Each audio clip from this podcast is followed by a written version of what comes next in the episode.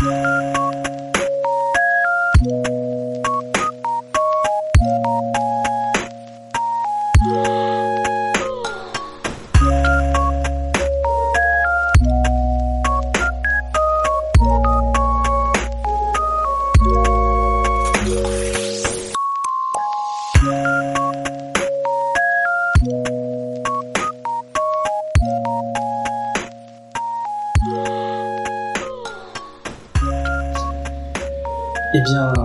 bonjour à tous et bienvenue dans cette deuxième moitié euh, du quatrième épisode du Beercast au Palais. Euh, on se retrouve à nouveau euh, en physique, mais cette fois-ci, Julien nous a quittés et c'est Fabien qui est avec nous. Bah, Fabien, bonjour. Bonjour. Euh, merci à toi d'être venu et merci d'être le premier invité du Beercast au Palais. Merci, merci de m'avoir invité. Euh, donc Fabien Naoum qui est euh, le, euh, le, brasseur de la brasserie SPB qui est à Groslay dans le Val d'Oise euh, et euh, Fabien qui est également euh, ancien confrère. Tu peux rappeler un petit peu, un petit peu ton parcours en, en, quelques minutes Oui, avec plaisir. J'étais, j'ai effectivement exercé la profession d'avocat il y a maintenant, je crois que ça fait 6 ans, 6-7 ans, et j'ai exercé pendant euh, pendant 3 ans, 3 petites années le, la profession. Donc effectivement, j'étais confrère. Et tu as changé complètement de... Et j'ai changé complètement, oui, à l'époque, euh, pour euh, fabriquer de la bière. Voilà, et si- s'il y a des gens qui sont intéressés par la reconversion, tu as déjà parlé dans un podcast... Le podcast de, de Lila Louise de Fleur d'avocat. Voilà, donc... euh, euh, Je sais plus quelle est ta tagline, mais c'est dans, dans les plus vieilles tambouilles euh, qu'on fait. je sais pas mais- C'est, qu'est-ce que je disais? Ouais, c'était l'innovation se, se cache dans les. Ouais, Oui, enfin, c'est un truc comme ça. C'est- elle a réussi à sortir cette citation de. De son contexte. C'était, bien trouvé, mais voilà. Euh, et donc, euh, Fabien, on va parler. Euh, on, est, a- on t'a invité en fait parce que en regard de ton parcours, parce que comme on, en parlait, alors pour vous il y a quelques minutes et euh, pour moi il y a déjà quelques jours. Euh, on va parler de cette nouvelle loi qui est passée le 10 juin dernier, qui a créé l'obligation pour tout, toutes les bières qui apparaissent, qui sont vendues, d'indi- d'indiquer sur l'étiquette le lieu du brassage pour ne pas induire en erreur euh, le consommateur quant à l'origine de la bière.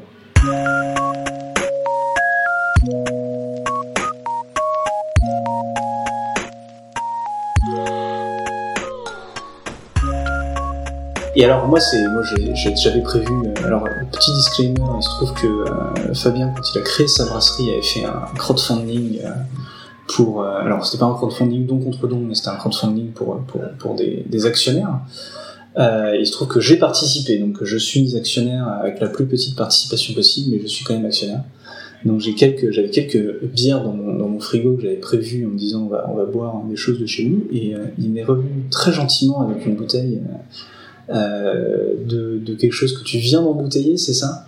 Ouais, qu'on a, on a essayé, on a commencé à embouteiller euh, vendredi, et en raison du, bah, de la chaleur et qu'on a eu beaucoup de mal à, on n'a pas réussi à terminer l'embouteillage. Donc c'est, vraiment les toutes premières bouteilles. On, va- on reprendra l'embouteillage demain, mais voilà. d'un d'un tout, toute, toute nouvelle bière. euh, Toute, nouvelle bière, exactement.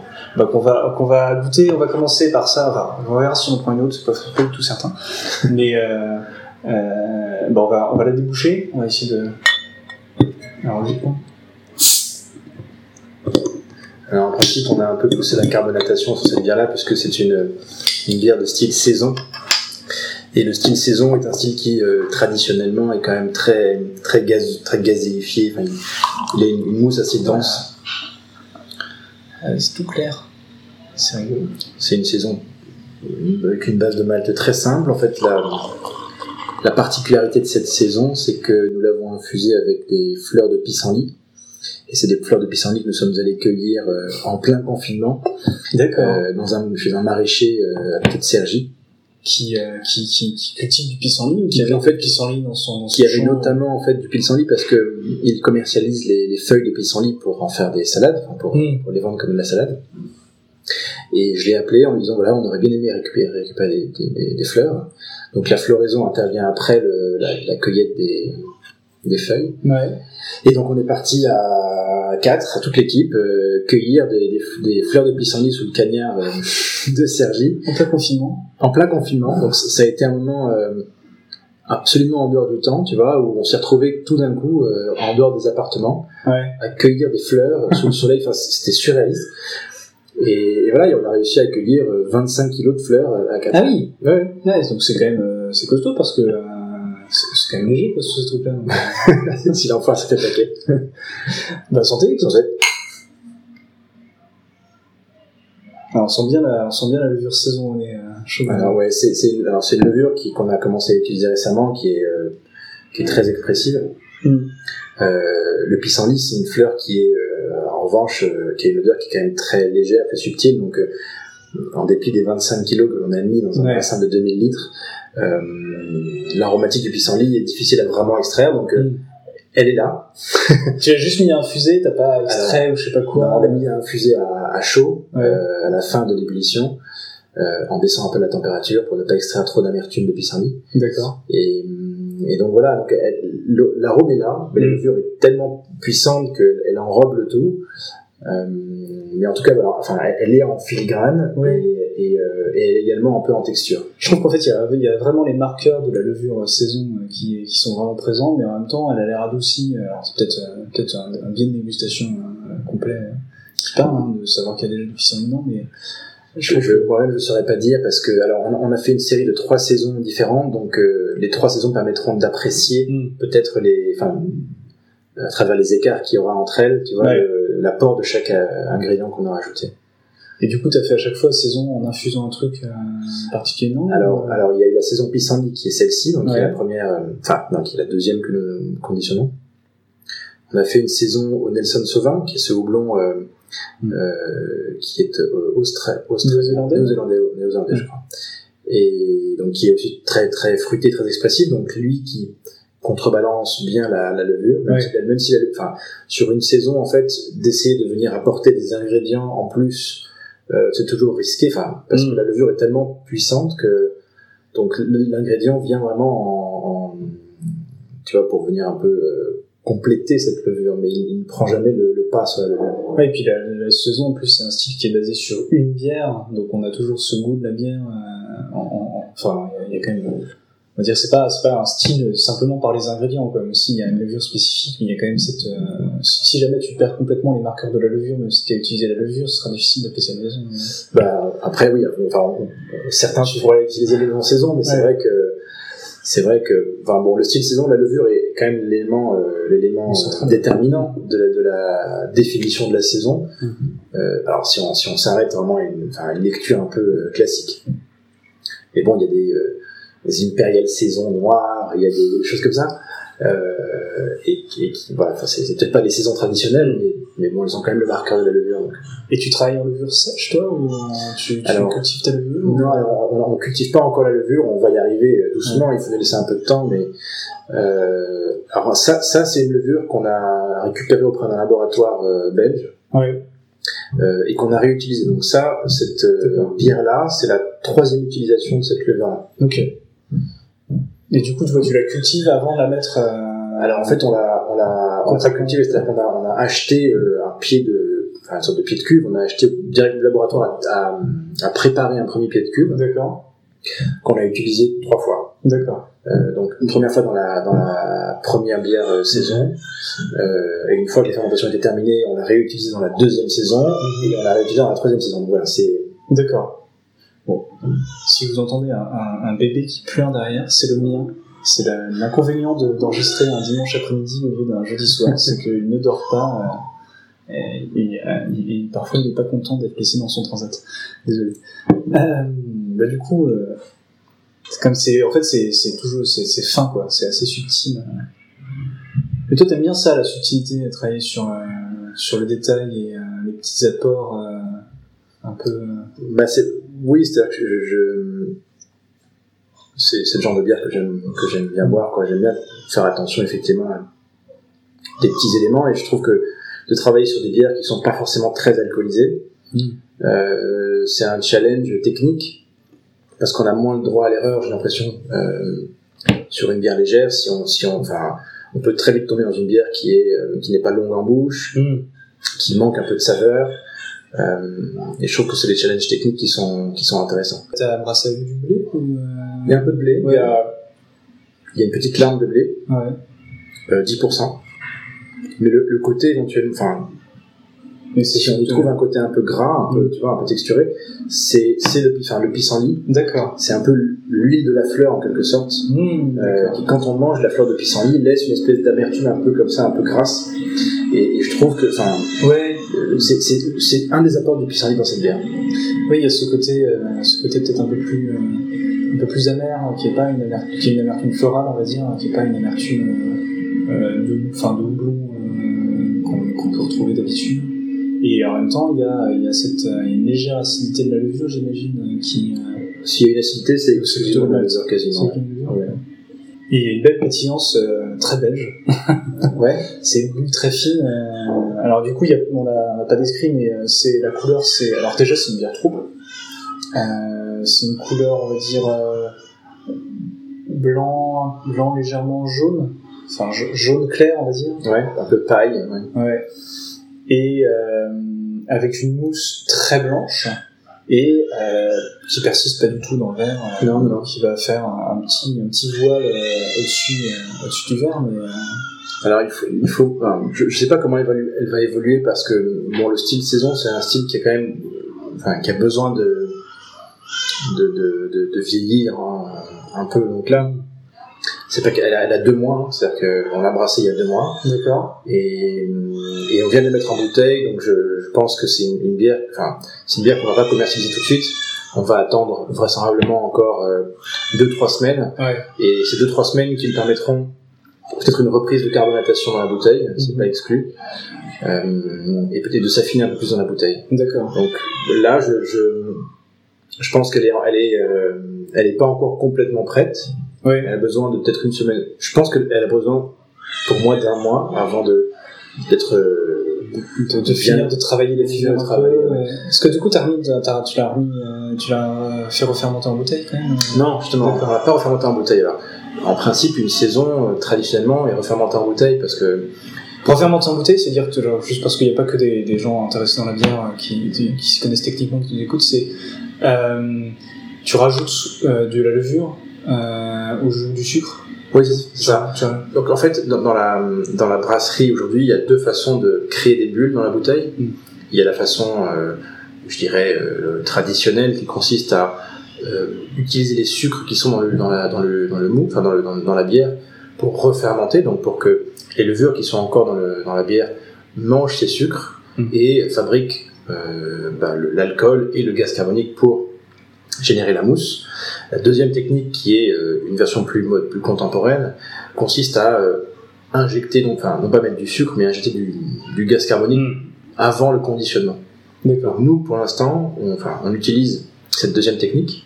Mhm. Euh, le style saison, lui, c'est vrai que historiquement, bon, on utilise plutôt le- la première technique Ouais. parce que c'est un style qui porte sur la levure, donc d'avoir un peu de levure qui tombe au- en bas de la bouteille, ça fait partie de l'expérience globale. D'accord. Bon, je, je Mais là, c'est ton process, euh, veut dire que. ça c'est mon, pro- process habituel. Mm. Bon, je mets, je mets au défi quelqu'un de faire la différence entre une bière qui est conditionnée comme ça et refermentée en bouteille. C'est bon, je, À part le fond de levure, euh, le dépôt de fond de levure qui. Ah, le dépôt de fond de levure, ouais. Mm. qui n'est même pas toujours très présent, même, même en fermentation bouteille. Ça peut être un, léger voile. Ouais. Euh, c'est vrai qu'on on voit bien les, les serveurs belges traditionnels qui, tu sais, qui servent déjà les, les, taux de- les trois premiers quarts de ta bouteille et qui après font euh, font tourner la bouteille pour euh, re- resservir le bien euh, Euh, de même. c'est sûr que, enfin, bon, je, trouve qu'il y a des styles comme ça qui, à mon sens, bénéficient vraiment clairement de cette technique de fermentation en bouteille. Et je pense à des bières qui sont vraiment fermentées euh, et gardées très longtemps Mm. et qui utilisent des levures vraiment très complexes, euh, des cocktails de levure même plus, plus précisément. Je pense à des, des bières comme la Orval, qui est une, euh, ou d'autres bières de fermentation mixte, où euh, tu vas tu vas vraiment profiter en fait de la présence de, enfin de la refermentation euh, Mm. dans la bouteille. Alors, je sais pas si elles sont refermentées en bouteille d'ailleurs celles-ci, Mais le fait d'avoir ces, levures, ces levures Brettanomyces, Mm. tu vois, qui vont vieillir et qui vont vraiment donner à la bière une dimension supplémentaire. La saison est censée être comme ça, mais je dirais que, bon, voilà, on a, fait, euh, Ouais, mais du coup, du coup tu, tu commences à travailler avec ton process habituel et puis éventuellement tu changeras si jamais tu as envie de. si on note des différences tester, euh, marquantes, mm. ouais, ouais. Et du coup, là, pendant le confinement, ça t'a été obligé de la garder un peu plus longtemps en cuve euh, que prévu ou euh, Bah alors les, les saisons, en fait, on a, on a volontairement euh, multiplié les saisons au début, Ouais. enfin pendant le confinement, au tout début, pour euh, parce que comme c'est des styles qui se, qui ont besoin de plus de temps de- d'occupation de, fermenteur, on s'est dit que bah, Hmm. le confinement était une belle opportunité pour faire ces styles-là Ouais. et les faire en faire plusieurs. D'accord. Euh, mais d'autres bières plus houblonnées que l'on avait brassées, euh, eh bien, euh, on les a laissées dans le fermenteur. ouais. Alors qu'elles auraient dû sortir euh, au bout d'un mois, et là, on les a laissées un, un mois et demi, deux mois. Dans l'idée que ça bouge pas, euh, ça bouge moins dans le fermenteur, et ça bouge moins dans le fermenteur. Ça bouge que t'as moins, il y a moins d'oxy- il y a moins d'oxydation euh, possible dans le fermenteur. Euh, L'oxydation, c'est quand les- l'oxygène en fait interagit avec le- la bière et donc crée des arômes et des saveurs qui sont déplaisantes. Mm. En tout cas sur, sur ces styles de bière là. Et donc c'est la raison pour laquelle on les a laissés dans les fermenteurs D'accord. Et on les a conditionnés en fait au fil de l'eau en fonction des besoins et des demandes. Ok. Ouais, c'est le, défi de tous les jours euh, de l'issue, enfin de ce confinement, quoi. Il fallait s'adapter euh, vraiment. Ben, on a rallongé les temps de production, on a ralenti la production euh, sans l'arrêter, mais ouais, ça a été euh, ça a été ça. Je trouve que toi, tu fais souvent des bières, des bières euh, très faciles à boire, justement pas trop chargées en alcool. Je sais pas si tu dépasses régulièrement les 7 degrés, mais On n'a jamais dépassé pas- les, on a dépassé une fois les 8 degrés. Non, Ouais. les- on a fait une fois une bière à 8 degrés, mais sinon on dépassait pas les 6. Ouais. Et, euh, et c'est, moi je sais que notamment j'ai un stock de, de ta gauzeux à, à l'argousier et au sel fumé là, euh, qui est euh, la bière qui tu peux l'enchaîner à, à 10h du matin. Je, je le fais pas, mais euh, vraiment elle est, à- elle est à 3 degrés 4 ou 3 degrés 3 degrés 6, ouais. Et voilà. Et, euh, et je trouve que ça, un- ce qui est, ce qui est, enfin, c'est hyper cohérent en tout cas avec, euh, avec ta démarche générale et c'est vraiment très sympa. Alors c'est c'est une bière qui, ouais, c'est c'est le challenge du pissenlit. Honnêtement, on l'a brassé un peu aveuglément, parce qu'on savait pas ce que ça allait donner.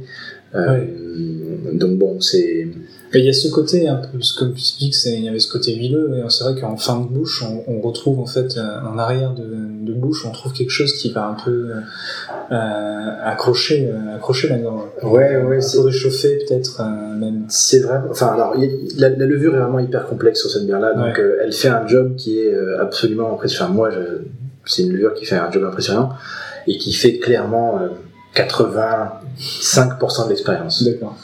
Euh, le pissenlit est là pour faire le, éventuellement un peu le reste, Mm. mais euh, voilà, il apporte ce côté un peu gras. Je pense que c'est, une, enfin, euh, voilà, j'attends de voir un peu comment est-ce qu'elle va évoluer. Je, euh, je trouve qu'elle est de, faire une horizontale sur tes trois. et de faire une dégustation horizontale sur les trois saisons et que voilà qu'on se rende compte un peu vraiment des, des différences. Elles auront en tout cas la levure est, est- est suffisamment expressive pour qu'elle soit quand même le marqueur très fort de Ouais. ces trois bières. Mais, euh, mais on pourra, je pense, noter les différences et dire voilà ah bah le, le pissenlit, euh, En effet, voilà ce que ça, euh, voilà le goût du pissenlit, euh, voilà ouais. Bah, pour la prochaine fois, on fera peut-être. euh, on- je- J'essaierai. j'essaierai euh, Ah oui, l'autre particularité de cette bière, c'est que tu l'as embouteillée en, en 50. 55 Oui, alors on, on, 50 centilitres. on teste un format alors que, que je voulais faire au début. C'est un format que je voulais réserver aux fermentations mixtes à l'origine. Mhm. Et puis, euh, bon, finalement, on, euh, on a fait la première séquence de ce, ce format-là avec les saisons. C'est un format 50 centilitres dans, un, dans une forme de bouteille, euh, euh, je, je sais pas si on bouteille champenoise, enfin de type euh, bouteille de cidre, bouteille de, de, de champagne, mais en 50 centilitres. Et euh, voilà, donc c'est c'est un- c'est une, des bouteilles que je trouve vraiment très jolies, qui, bon, qui, qui ont le verre un peu épais. Bon, c'est la seule difficulté qu'on a, on verra comment ça va évoluer, mais. mais euh, Avec l'objectif d'y mettre des bières, bah, du coup, des bières pintables, typiquement. Alors, des bières pintables, et puis euh, je pense qu'on on réservera aussi ce format-là pour les bières de fermentation mixte. Donc, Mm. on est censé recevoir des barriques, j'espère, je pense en septembre, et également des, des, des petits fermenteurs de 300 litres qu'on récupère d'une brasserie, euh, D'accord. d'une petite brasserie, pour vraiment développer ce laboratoire un peu euh, Le test. Test de, de, de bière euh, où on va euh, et euh, inviter des animaux à, à venir fermenter les différents mots quoi et aller vraiment dans la direction qui est celle qui qui, qui nous attire le plus Ouais. quoi. Et du coup, c'est des barriques de quoi que récupéré? Alors, Tu sais alors je, je- je- en principe, ça a été déjà fait. Enfin, les commandes sont déjà à peu près passées, mais on a eu des aléas. Euh, J'ai commandé une, une dizaine de barriques d'une brasserie italienne qui a été rachetée par un grand groupe D'accord. et qui avait un chai absolument incroyable de, de barriques. Et donc, je, je demandais de, de récupérer les barriques, euh, un certain profil de barriques, Ouais. pour faire des saisons justement euh, en barriques. fermentation mixte. Donc des barriques qui ont une, une faune, enfin qui, qui, qui, qui acidifie beaucoup les bières, c'est une faune assez agressive de, de, de bactéries. Euh, et puis, et, enfin, on est en, enfin, je devrais recevoir également des barriques d'un d'un vigneron avec qui, euh, enfin, qu'on aime beaucoup, euh, qui est en Chinon D'accord. qui est un peu un des, un des, un des papas de, de la biodynamie dans la région de Chinon. Et donc on est allé voir ses barriques, les goûter, on a vu des, enfin, on a vu des trucs, enfin c'est, on adore ses vins, donc, euh, Mm. donc ce sera, ce sera principalement, on aura quasiment une majorité de barriques de vin blanc, D'accord. euh, donc italien, on a quelques vins blancs italiens et euh, vins blancs donc euh, de la région de Chinon, ouais. euh, notamment de, qui ont contenu du chenin, c'est pas chenin. Euh, et on va prendre également quelques barriques de vin rouge euh, de, de, de, de Chinon pour, pour faire maturer, pour faire vieillir l'une de euh, une des bières qu'on réédite, D'accord. c'est la Brune Singe, Ah oui. mais qu'on réédite euh, avec un niveau d'alcool beaucoup plus élevé. D'accord. On avait fait une bière à 5-7 degrés d'alcool. Donc c'est euh, la Brune Singe, c'est une bière avec une levure de type un peu euh, trappiste, donc avec une arôme un peu banane, une pointe métallique et qui était assez sèche, enfin qui a séché beaucoup. On avait fait une bière ambrée. Quand je dis ambrée, c'est-à-dire avec des maltes euh, un peu des maltes Caramel. caramel, où il y avait 10% de malte caramel, du seigle. Mm. Je trouvais qu'on était un peu au milieu du guet avec cette bière-là.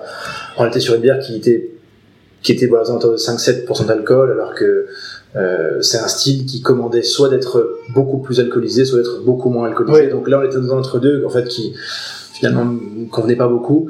Donc on a, on a, on a pris la décision de d'aller euh, faire le l'expérience d'une bière euh, très alcoolisée. Pour ensuite baisser l'alcool en le faisant vieillir en, en fût, a priori, ça, ça, ça baisse un peu de niveau d'alcool. Alors non, parce qu'on va pas la faire vieillir tant longtemps, longtemps, et puis ouais. il n'y a pas assez d'alcool, je pense, pour qu'il y ait d'évaporation. Mais, euh, mais euh, donc on partirait sur une bière à aux alentours de 10 degrés. Ah oui. toujours avec le même profil pour en Ouais. faire une espèce de bière avec ce profil donc euh, trappiste, euh, seigle et des houblons cette fois-ci qui seraient vraisemblablement des houblons français, un peu herbacés, tu vois, Mhm. et de prendre une partie de ce brassin-là pour le mettre dans des barriques de, de vin rouge et aller euh, travailler le, le, le développement de, d'un côté un peu vineux, un peu acétique, léger, tu vois, Mm. pour avoir cette, cette, cette enfin, pour enrober en tout cas ce monstre, ce monstre-là, quoi. Voilà, c'est, euh, ça va être rigolo. Ça va être très sympa. J'ai hâte de...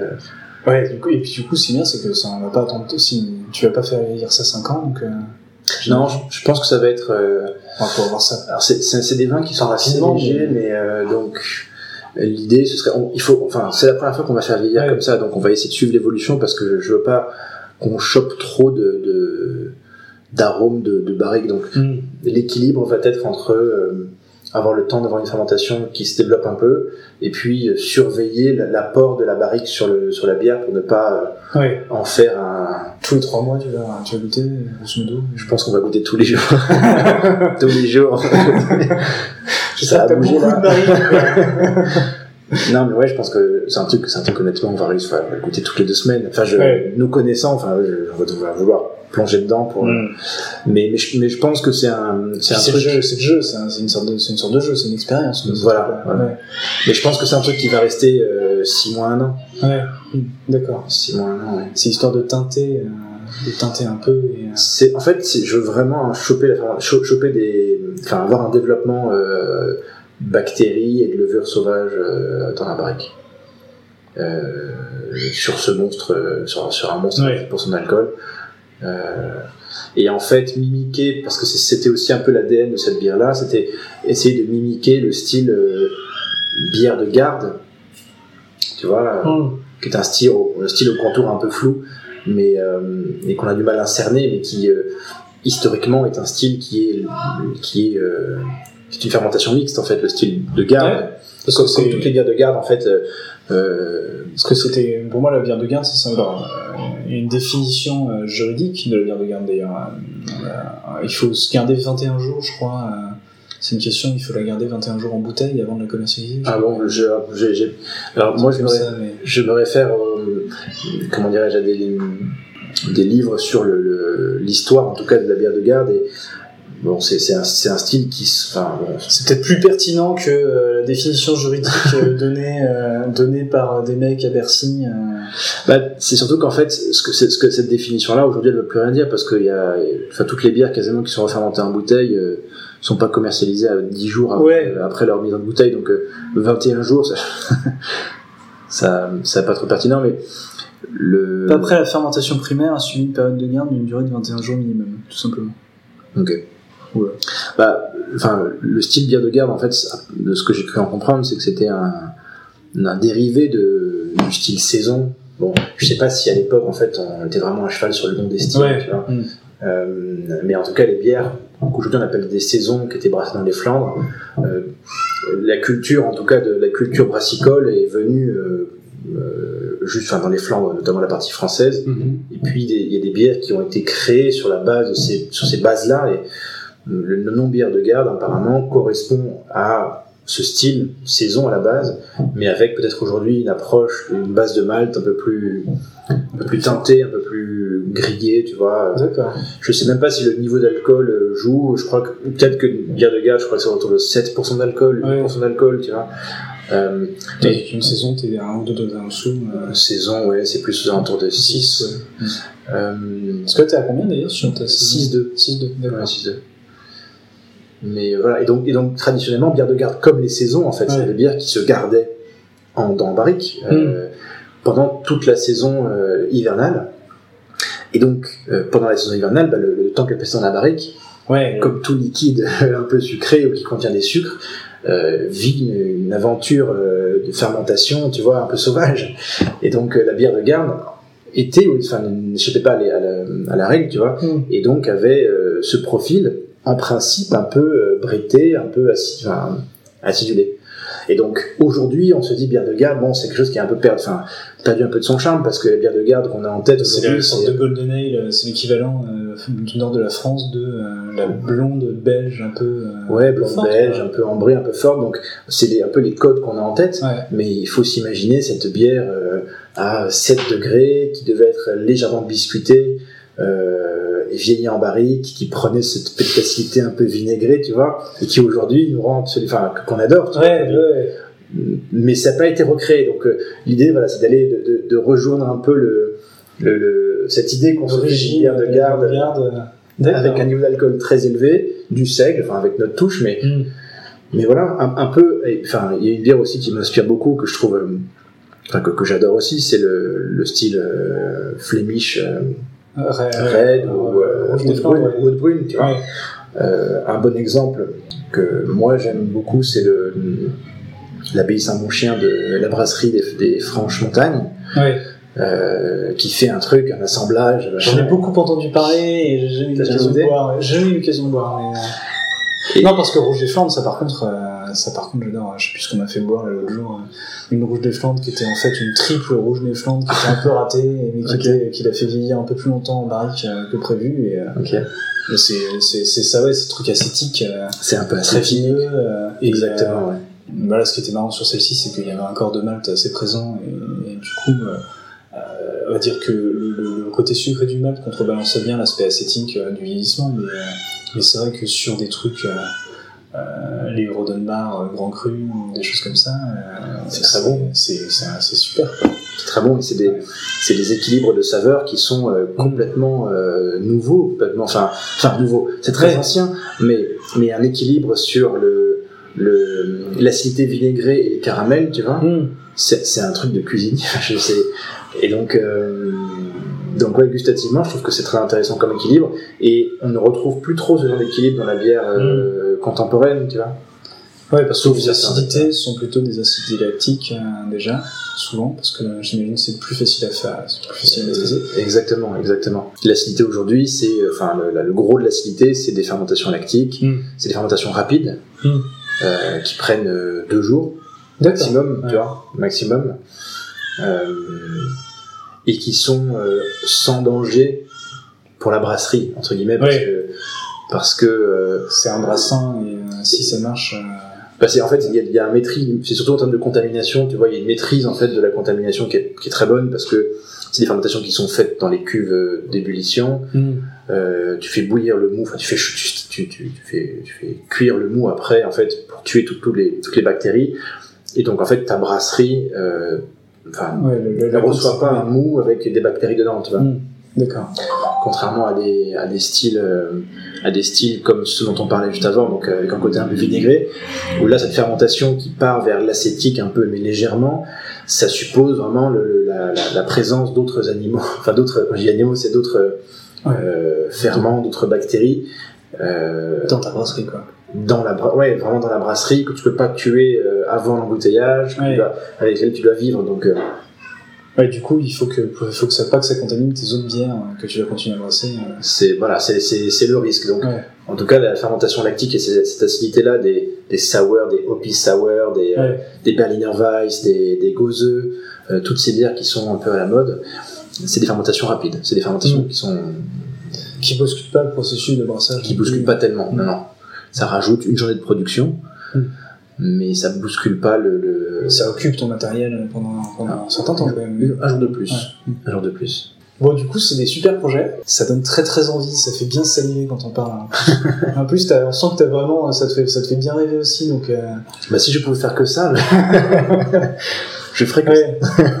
tu, veux, tu finir, tu vas finir par faire de la vinification de bière, en fait. Euh, Bah écoute, euh, c'est, c'est, euh, j'y repensais, mais oui, oui, si je pouvais faire, euh, si je pouvais faire que ça, euh, Ouais. c'est, c'est, je trouve que la, la vinification de bière, enfin du moins le, le- le vieillissement, c'est euh, vraiment pousser au bout le- l'expérience de, de brassage, tu vois, Mm. c'est, euh, c'est le brassage, la fermentation principale, la garde, et puis derrière il y a l'assemblage. Ouais.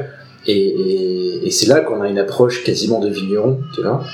Euh, parce que on, enfin, on va de la création de la recette Ouais. jusqu'à l'assemblage, et donc le parcours de création, il est, il est immense, et puis il ouvre un, un champ des possibles qui, est, qui, est, qui est largement supérieur, tu vois. Alors, déjà, le champ des possibles est immense avant une euh, éventuelle euh, vinification, mais là, en plus, ça devient... euh, Ça, ça multiplie, euh, ça multiplie à, l'infini. euh, ça multiplie à l'infini les trucs.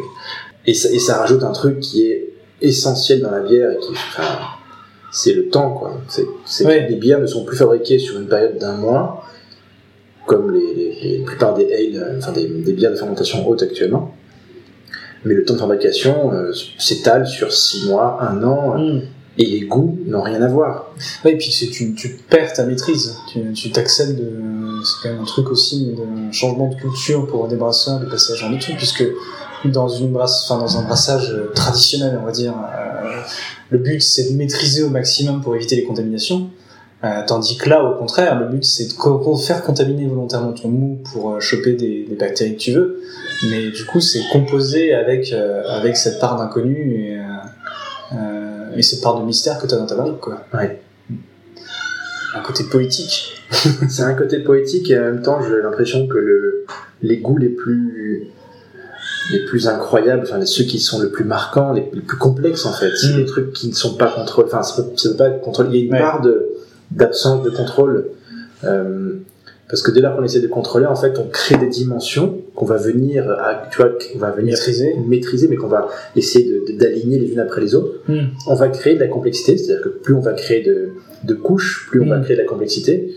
Euh, mais on aura, on n'apportera jamais autant de couches que, que la nature, en tout cas, apportera euh, elle-même. On laisse travailler six mois faire ce qu'elle veut et euh, ça va pimper quoi. ça peut être fantastique, Ouais. comme ça peut être dégueu, comme ça peut être dégueu, mais ça peut être fantastique.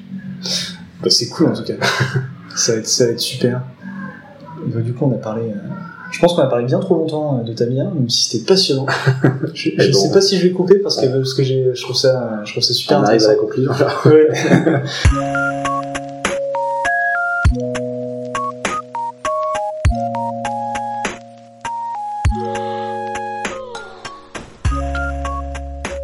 Non, du coup, on va quand même parler un petit peu de, euh, on va parler un petit peu de ton parcours. Euh, parce que toi, tu as, un parcours qui est, qui est, pas, unique au sein du brassage français, on va dire, mais qui est, un, peu spécifique quand même, et qui intéresse du coup euh, cette nouvelle loi. Euh, c'est que toi, tu as été, euh, euh, brasseur nomade. Si, euh, si tu peux du coup re- reprendre, reprendre un petit peu comment tu as, as créé ta brasserie en fait, euh, finalement. Oui, alors à l'origine, c'était pas vraiment. euh, Enfin, euh, à l'origine, quand j'ai brassé la première bière euh, dans, dans, les, dans les cuves de la brasserie du Pays Flamand, Je nous resserre un bière en attendant. Ouais, merci. Euh, J'avais pas euh, d'idée très claire sur l'idée que je voulais absolument monter une brasserie. Je pense que c'était, ça a été plutôt une espèce de découverte d'un métier qui, qui me m'attirait et qui, tu vois, que je sentais qu'il y avait un truc qui me, qui me plaisait. Donc, mais c'était plutôt, j'étais plutôt dans une logique de, ok, ce, ce truc a l'air de me plaire. J'ai commencé à lire dessus, j'ai commencé à, à expérimenter. Ça me plaît et j'ai plutôt, j'étais plutôt dans le du genre à faire Hmm, et voir ensuite. D'accord. Donc j'ai fait, j'ai Ouais. fait et j'ai pu faire vite parce que bah, une brasserie m'a accueilli euh, dans le nord de la France, donc la brasserie du pays flamand. Euh, Astonné Teke, non, à Anosteke. Anosteke. Ouais, c'était euh, Mathieu et Olivier qui m'ont accueilli il y a, il y a 6-7 ans et qui m'ont permis de, de, de faire cette première bière là quoi. Hmm. Euh, et voilà, donc c'est grâce à eux. C'était quoi C'était un test? T'étais venu en disant je vais la commercialiser? Ou t'étais venu en disant c'est-à-dire euh, que- j'ai un mariage et, euh, Non, non, non, je, non, c'était l'idée, c'était au tout début, c'est voilà, je, j'aimerais brasser ma bière. euh, j'avais fait euh, quelques expériences à la maison, mais Mm. franchement, j'étais loin d'être un de savoir brasser euh, correctement. Donc c'est, enfin, j'ai beaucoup profité de leur expertise à eux sur la première, sur le premier brassin. Et et, euh, et voilà. Et donc, enfin, euh, j'ai, vécu la, enfin, la première expérience de brasserie euh, en grand, quoi, Mm. en, en pro, quoi. Ouais, c'est pas, t'as pas fait un atelier de brassage Non, qui non, sont d'ailleurs super, hein, mais qui sont vraiment des initiations. Toi, t'as fait l'initiation avec un vrai. parti une gros. bière, je suis parti gros tout de suite pour, pour voir ce que c'était. En fait, j'avais envie de, de, de voir si, au-delà de la dimension, euh, que- enfin, la dimension fabrication des fabrication de la recette que je trouvais intéressante, euh, est-ce que je pouvais, est-ce que le, le- c'est un métier qui pouvait m'intéresser Et t'en as fait quoi des. Je sais pas Bah, combien je de les ai- de litres Je les ai, on a fait 1000 litres, tu vois, je, les, je les ai euh, stockés euh, dans un, une pièce en plus, tu vois. Euh, bah, D'accord.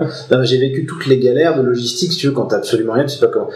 Et, et puis je les ai vendus, je les ai vendus euh, Sous le manteau. euh, Non, non, non, c'était, officiel, c'était déclaré, mais je- voilà, je les ai vendus en, j'ai vendu 1000 litres en 6 mois, D'accord. euh, et, euh, peut-être plus, même 7 mois, ouais, 6-7 mois. Et voilà, et donc j'ai découvert tous les maillons de la, de la chaîne, en fait, du métier, Ouais.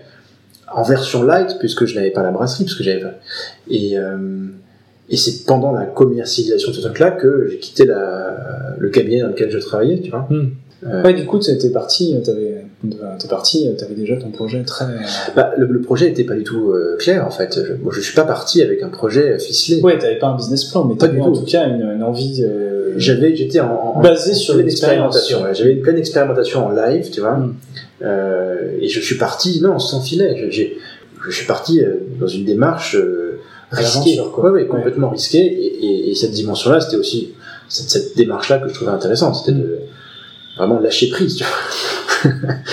Laisser la nature faire son travail. Laisser- Du coup, après, donc t'as commencé à, à rebrasser régulièrement chez les autres. Euh, donc, Alors, j'ai, enfin, le premier brassin, donc j'ai, fait ce premier brassin-là, c'était en, en octobre 2013, euh, et j'ai passé euh, toute l'année 2014 à enchaîner les brassins à la maison, d'accord. parce que cette, cette première recette qu'on avait fait ensemble ne me convenait pas. En fait, elle était très différente de la recette actuelle, à, euh, à un ou deux houblons près. C'était déjà la batignole, donc. euh, C'était déjà la batignole, c'était la version 1, euh, Ok. toute première version. Et j'ai passé tout le tout 2014 à brasser chez moi euh, comme Mm. un acharné, donc à acquérir un peu plus de connaissances que, que j'en avais à l'époque. Ouais. Et, et j'ai terminé l'année en euh, après j'ai fait une douzaine de brassins sur cette bière-là, Mm. tu vois, sur l'American Pale Ale.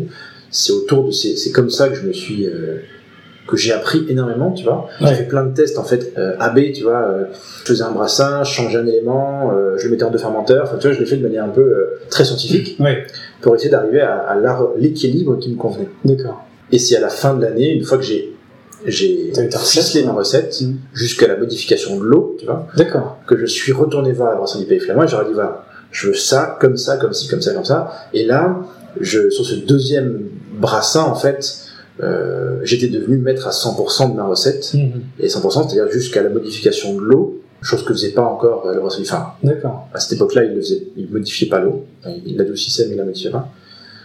Et donc on, les- on- voilà, on les a amenés à faire ça, en tout cas sur ma bière. Et euh, donc c'est c'est là que le, le, le- la, la truc inversé. Enfin, je suis passé de d'une d'une expérience, Mm. euh, tu vois, euh, De bénéficiant de l'expérience des autres euh, pour. euh, sur le premier brassin, ça. Ouais. et pour me rendre compte que, enfin, euh, non, je, je, je voulais maîtriser à 100% ce truc-là. Et donc euh, après un an, T'as retourné t'as j'étais- rebrassé tes 1000 litres. euh, mes 1000 litres, donc avec l'expérience que j'avais accumulée, de lecture, de brassins, de, de, Ouais. de rencontres. C'est vraiment en un an que j'ai énormément appris, euh, auto-appris, tu vois. D'accord. Et du coup, petit à petit, en fait, euh, parce que ta brasserie, là, ton installation, ça, il y a, ça fait à peu près deux ans, non C'est ça? Ça fait un an, oui, un an. un an, un an et demi. Et du coup, entre temps, t'as quand même. euh, donc, c'est depuis que t'as cette, euh, ton installation que tu développes euh, une gamme un peu plus élaborée, mais du coup, entre 2013, enfin, 2000 enfin 2014, j'imagine, Mm. et, et 2019, 2000, fin 2018, 2018, ouais, fin Ouais. 2018. euh, t'as, euh, t'as brassé régulièrement la, la chez, euh, chez d'autres.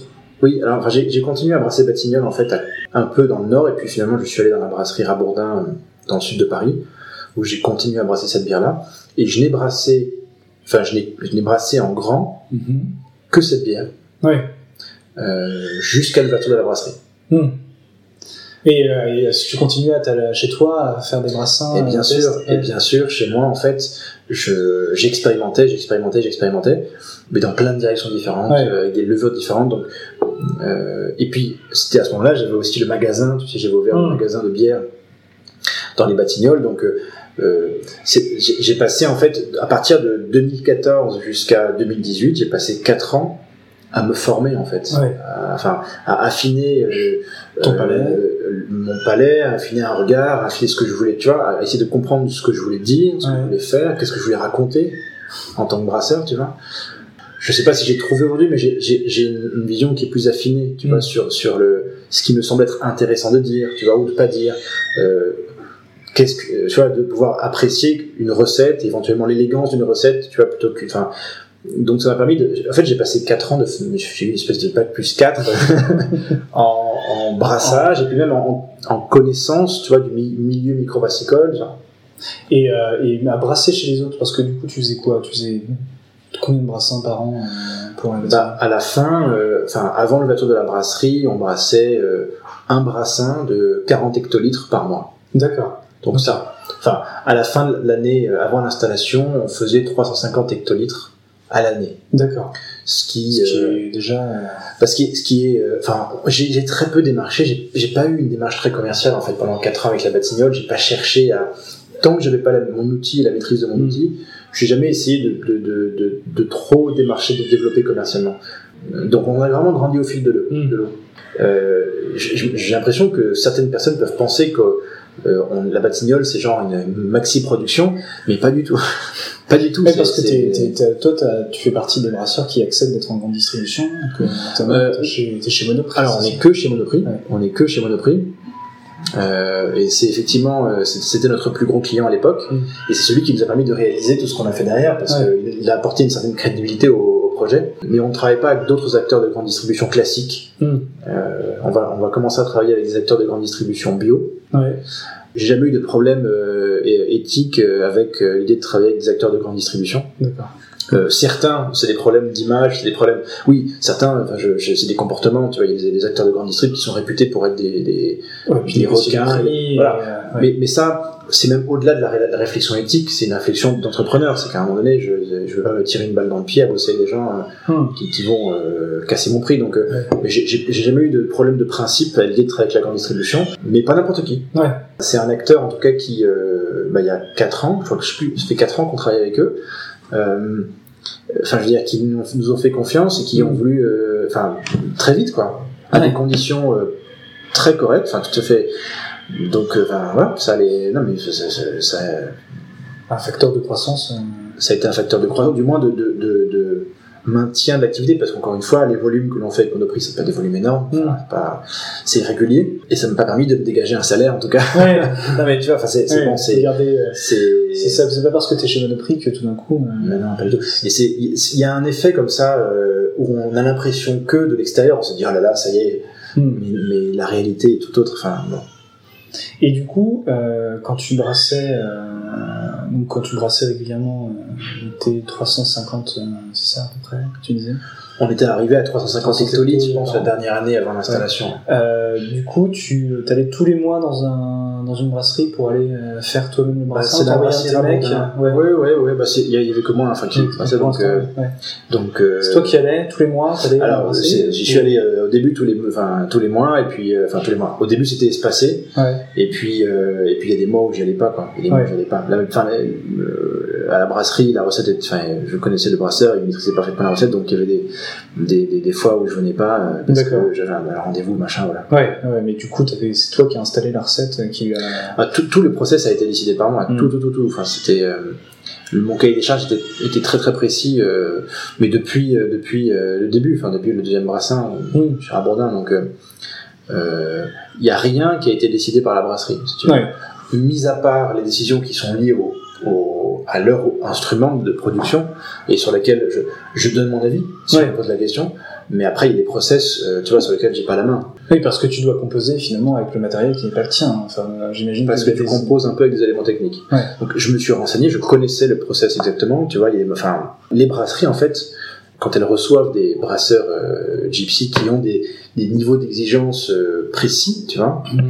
Euh, apprennent aussi de, de- des gens qui viennent, euh, testent des choses qu'elles ne faisaient pas avant, Ouais. et donc améliorent aussi un peu leur process de cette manière-là. D'où de, ce qu'ils disaient sur Moisson du Pays Flamand qui a commencé, euh, qui faisait pas encore le, trai- enfin, le. Ils, ils avaient un peu essayé, mais euh, non, on, enfin, on a fait les analyses d'eau, euh, on, a, on a refait les analyses d'eau ensemble, euh, et puis voilà, j'ai dit voilà, moi je veux ça comme ça, comme ça, comme ça. Ils le faisaient un peu, Mm. mais euh, enfin j'avais, j'étais, j'étais, ouais, j'étais, précis quoi. Ouais. Bah, j'étais, j'y vais, je veux ça comme ça, je, Ouais. je- exactement là comme je veux, et Et ça les intéressait, ils avaient commencé à réfléchir dessus. Et... En tout cas, ils n'étaient pas contre l'idée de, de se lancer dans ce genre de truc. bah, euh, non, non, non, Parce que tout. ça peut, être, euh, ça peut être aussi un, un- quand euh, tu vois quelqu'un qu'il faut qu'il accepte en tout cas de se plier euh, à tes desiderata de, de brasse. Ouais, ouais, non, non, mais ils ont, ils ont, ils ont bien accepté. On a fait en sorte que ça rentre dans leur process de manière euh, correcte. Et puis, et puis, euh, non, non, c'est, effectivement, ils ont, ils ont joué le jeu. Mais après, ils ont, ils ont aussi l'ADN, tu vois, de, de, de brasseurs, d'artisans, enfin, Ouais. petits brasseurs. Ils ont cet ADN-là d'expérimentation, donc, euh, Et puis de collaboration. et puis de collaboration. Donc, euh, donc, non, il n'y a pas eu de problème. Parce que du coup, donc ça c'est ça c'est le- l'exemple, c'est c'est ce qu'on appelle les, les brasseurs gypsy ou euh, donc qui vont eux-mêmes chez les autres, chez les confrères pour pour brasser. C'est là voit que c'est là où tu avais vraiment une complète maîtrise de ta recette et un, un mot à dire sur le process des gens chez qui tu allais brasser. Mm. On voit bien la différence avec ce qu'on appelle les, les brasseries à façon, les bières à façon, qui sont là c'est vraiment sous-traité.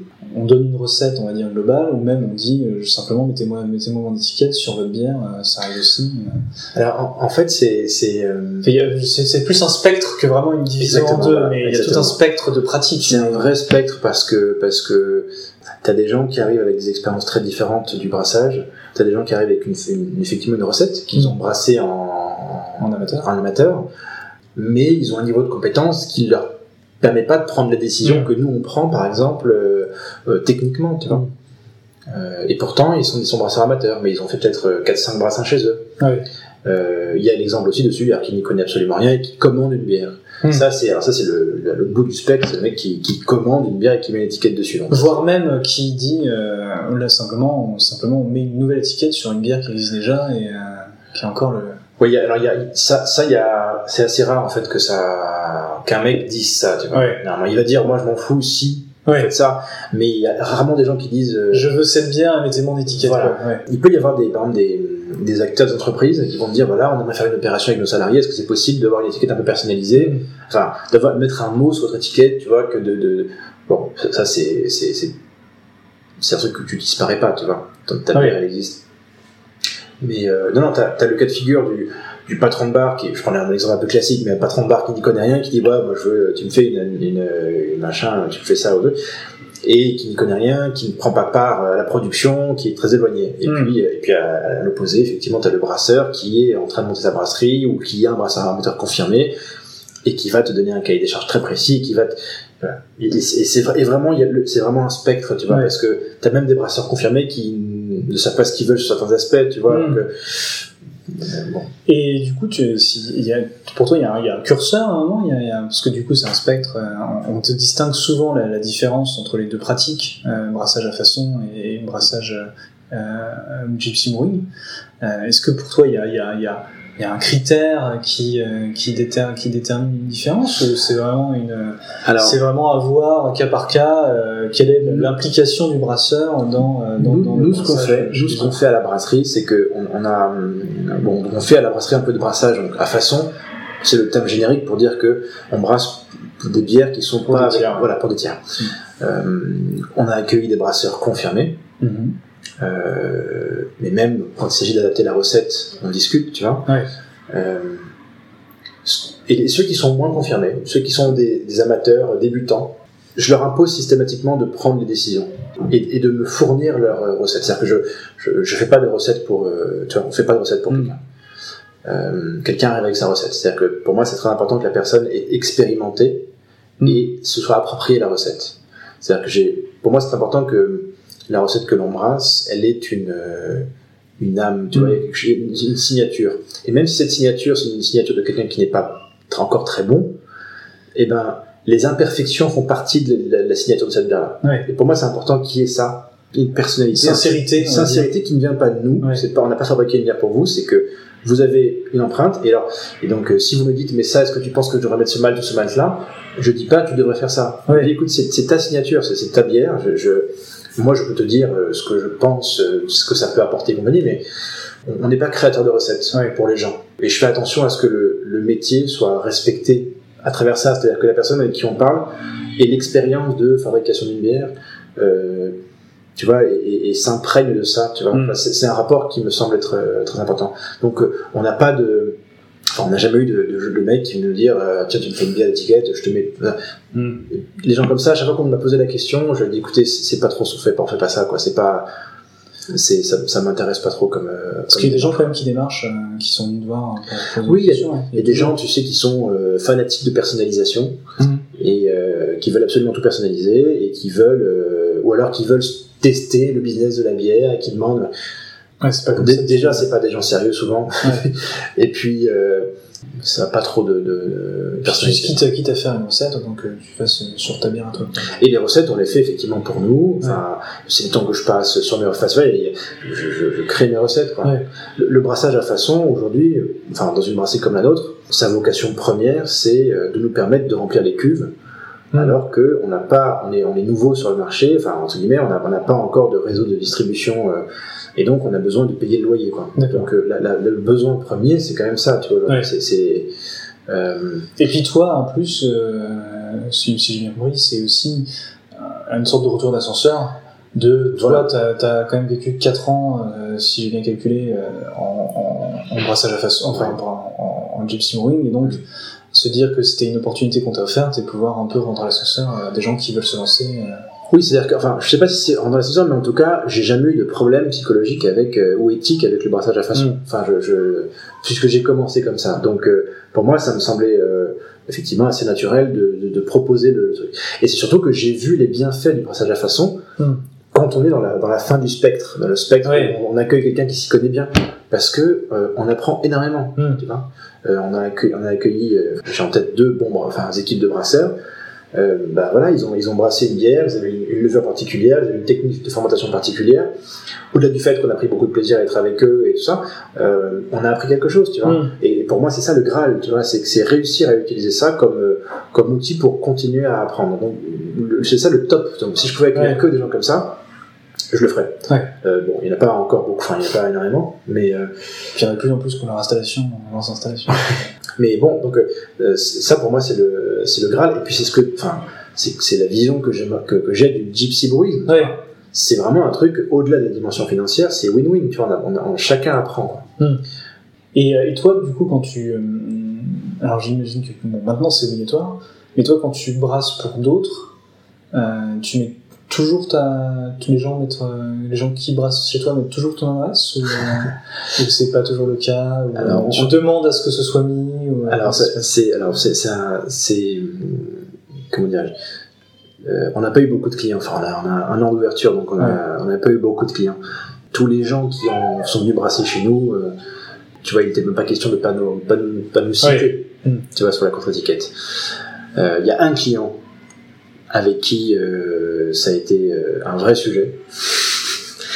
Et, et au point où, enfin, c'est, c'est, voilà, on s'est, on s'est, engueulé, enfin, tu vois, c'est, c'est, parti, un peu, ouais, c'est parti un peu, parce que justement, euh, alors, la, la loi n'était pas encore, euh, Ouais, ouais. Bah, ça, ça a trois semaines. Euh, ça a trois semaines. Il y a le décret d'application qui est. Non, c'est une loi, c'est, directement applicable. Il y a besoin de. Donc, euh, donc avant qu'elle, ne- qu'elle ne paraisse, le, le, il n'y avait pas donc cette obligation-là. Juste l'obligation d'avoir un- une adresse. Une adresse, exactement. Et euh, voilà, c'est quelqu'un qui jouait, qui, enfin, qui, qui jouait un peu avec ça. Hmm. Euh, quelqu'un qui a, qui, a, une brasserie, enfin qui a une, Hmm, une petite installation, mais qui, euh, tu vois, ne- Ouais. sur, sur, sur les productions qui n'étaient pas faites chez nous, euh, qui étaient faites chez nous, pardon, il n'y avait pas de transparence. D'accord.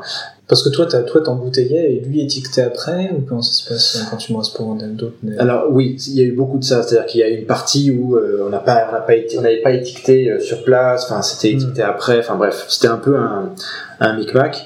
Et du coup, quand tu t'en es rendu compte, euh. Je- Enfin, je savais. En fait, c'est, c'est qu'au début, tu vois, genre, je me suis même pas posé. Enfin, je me suis même pas dit. Oui. Tu vois. ça pourrait arriver. Quoi. Euh, oui. Et moi personnellement, ça me dérangeait pas. Ça me dérange pas que le lieu de production n'apparaisse pas. Hmm. C'est pas un truc qui me, me gênait. euh, c'est sûr que je trouve pas ça très cool. Je trouve pas la démarche forcément passionnante. Hmm. Mais euh, bon. Tu trouves que c'est pas forcément un critère essentiel dans une dégustation Non, de c'est-à-dire- Ce que je voulais pas, c'est qu'il y ait, il y ait- il y ait- qu'on induise en erreur, si tu veux. Ça, Oui. Je ne veux pas qu'on ait l'impression que c'est fabriqué quelque part, Hmm. alors que ça ne l'est pas fabriqué. Ça, ça me dérange. Que ça me dérange. Ce qui me dérange, c'est qu'effectivement que le consommateur soit induit en erreur. Ouais. Ça, ça me dérange. Que mon nom apparaisse sur la bière, je, je Oui. m'en fous, tu vois. Enfin, Hmm. je- c'est- ça me, ça me. La rigueur, dire c'est brasser, euh, brasser sur les équipements d'un, d'un confrère, rigueur, euh, Oui, voilà. Ouais. Brasser, brasser ou même brasser dans. Voilà, exactement. brasser dans Val d'Oise. Brasser dans Val d'Oise. C'est pas grave qu'il n'y ait, y pas mon nom. Je veux, dire, Ouais. tu vois. Euh, je veux juste pas que les gens pensent que c'est pas brasser, c'est brasser Chez, chez... dans un mauvais endroit. Voilà. Hmm. c'est la, c'est la tromperie, tu vois. C'est le fait de, de, de masquer, de tromper qui me Ouais. dérange.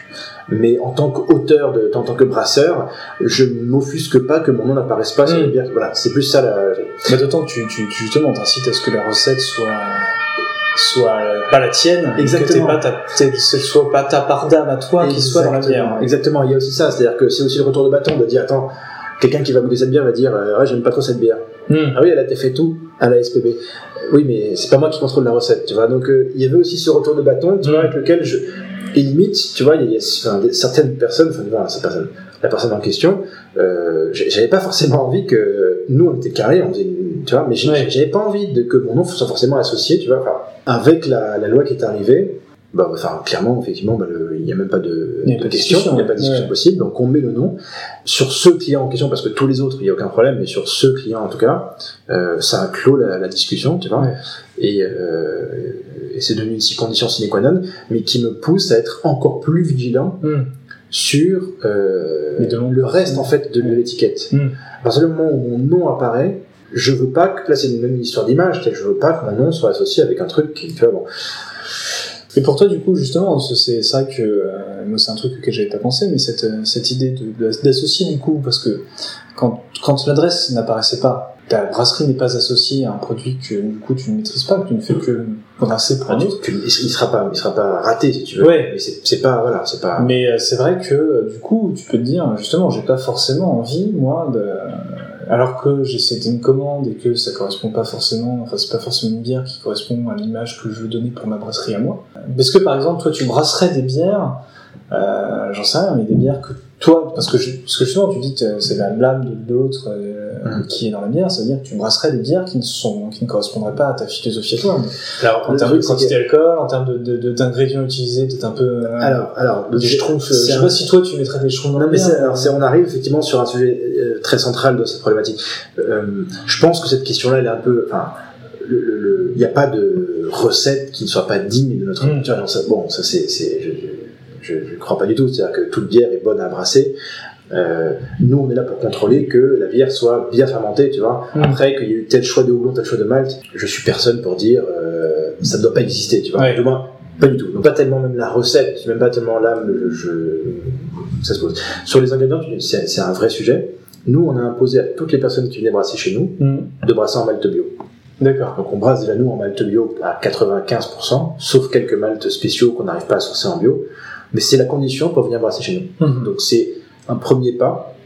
Le deuxième élément, c'est qu'on ne veut pas d'additifs euh, autres que ceux que nous on peut utiliser. Et les seuls qu'on utilise, ce sont des, c'est des, des- des minéraux euh, pour modifier un peu l'eau de brassage. Hmm. Euh, mais je suis, je, je- vraiment, c'est un truc sur lequel j'insiste auprès des gens. Je dis, je, je, je veux, je veux qu'on reste dans une certaine philosophie qui est la nôtre quand on Mm. brasse. Voilà, c'est là que se fait le- le contrôle. Donc, il y a, de là à dire qu'il y a une bière qui correspondrait pas à ce qu'on fabrique, Ouais, du je coup, c'est déjà. hein. euh, ouais, ouais. Et du coup, ça pousse au contraire à ce que euh, des, des brasseurs qui n'étaient pas forcément exposés, qui exposaient pas forcément leur image avant, vont peut-être euh, justement être incités à contrôler le. Complètement, ça, Ah. complètement, peut-être plus Mm. contrôlé que ce qu'il ne, ce qu'il ne faisait avant. Mm. Nous, on le, on, on l'a fait, on avait, enfin, on avait, on, le- on, a- on avait commencé à le faire, on l'avait fait, on le faisait, tu vois déjà. Mm.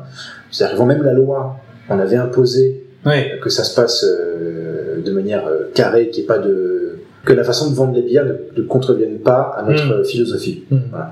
On avait déjà imposé ça avant que la loi arrive. Donc la loi est venue nous appuyer dans notre euh, Ouais. euh, argumentaire, je dirais. Mais par exemple, moi, je, je vois sur, euh, je sais pas, toi, tu mets, tu mets les ingrédients sur ton tes étiquettes ou pas? Tu mets juste les, les, euh, Je les- alors je mets les allergènes. Ouais, Oui, je mets les allergènes et donc du coup je, je mets aussi les, les ingrédients. Oui. Ouais. Mais c'est pas un truc, euh, si par exemple on, on euh, Parce que ça pourrait être une question, euh, si, si un, un de tes clients mettait simplement contient du malt d'orge, parce que la seule obligation, euh, du coup, dans, dans l'étiquetage de la bière, la, la seule obligation à propos des ingrédients, c'est de mettre euh, les allergènes. Ouais. Il n'y a pas d'obligation de, de, de mettre, de mettre les ingrédients pour les alcools. Ça pourrait changer, euh, ça pourrait changer un jour. L'Union européenne un peu, milite un peu pour ça et milite aussi un peu pour ait les, les indications caloriques. Euh, Ah oui. Ouais, oula, ça, ça, va Ouais. prendre, ça va prendre de la place. Euh, ils aimeraient bien. ils- en fait, ils ont, ils ont poussé un peu il y a, un certain temps les producteurs de bière, à, enfin les producteurs d'alcool à, à s'auto, s'auto obliger à mettre ce type d'informations sur les étiquettes. C'est pour ça qu'on le voit de plus en plus. Mais c'est vrai que du coup, toi, toi, si tu vois un, tu me disais que tu contrôlais les étiquettes. Toi, c'est vraiment sur les questions de est-ce que l'étiquette est mensongère sur son lieu de production. Oui, ça c'est ou- sûr. ouais. Sûr. C'est-à-dire que je, je... Enfin, après c'est une espèce de démarche générale. Mm. C'est-dire que je, je veux, je, c'est une noms démarche sexistes, personnelle. ou, euh, les trucs comme ça. C'est ça. Ouais. Non mais enfin, je, je, on a, on a une, on a des principes, on a Mm. une, philosophie. Je veux, je vais pas supporter, si tu veux, euh, un projet qui euh, euh, fout à mal, tu vois, notre Mm. euh, toute notre, enfin, notre philosophie, tu vois. Ouais. Donc, euh, donc on contrôle de ce point de vue-là. Et on, a, on contrôle aussi, on a, enfin, du moins, je, je, sur la façon de brasser, donc sur les matières premières et tout ça. Donc, Ouais. J'essaie vraiment d'insuffler autant que je peux euh, notre vision, notre philosophie, notre façon de travailler dans, le, dans ce que font les gens qui viennent brasser chez nous. En fait, tu mets des vétos, on va dire, sur euh, ce que te proposent les gens. Donc tu dis, je refuse de faire quelque chose comme ça. Par exemple, euh, c'est un veto de pas brasser en malt bio. C'est euh, c'est un veto. Le- le- les maltes bio, c'est un truc que j'ai essayé de. J'essaie d'avoir une, d'approcher les gens qui viennent brasser chez nous, pas de manière euh, brutale et. J'essaie plutôt d'essayer de les convaincre, tu vois. Donc, Mm. euh, pour l'instant, tout le monde est en malte bio, mais parce que j'ai vraiment un méthode. Il y a, il y a des brasseurs qui, qui sont venus brasser chez nous et qui voulaient pas brasser en malte bio pour des raisons de.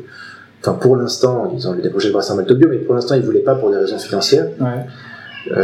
J'ai accepté de, enfin je leur ai dit écoutez moi je veux vraiment que vous brassiez en malte bio, ça a du sens pour nous, donc je, on est prêt à prendre euh, le sur, une partie du surcoût bio en bio pour vous brassiez en bio parce que ça a Ouais. du sens pour nous. Mm. Et on l'a fait. On l'a fait parce que ça avait voilà parce que parce que je voulais que ça rentre et que j'avais envie de- de- d'avoir un d'être plutôt euh, avoir une démarche plutôt positive plutôt qu'un truc restrictif tu vois. Ouais. Après c'est plus la façon qu'on a de- de- d'avancer.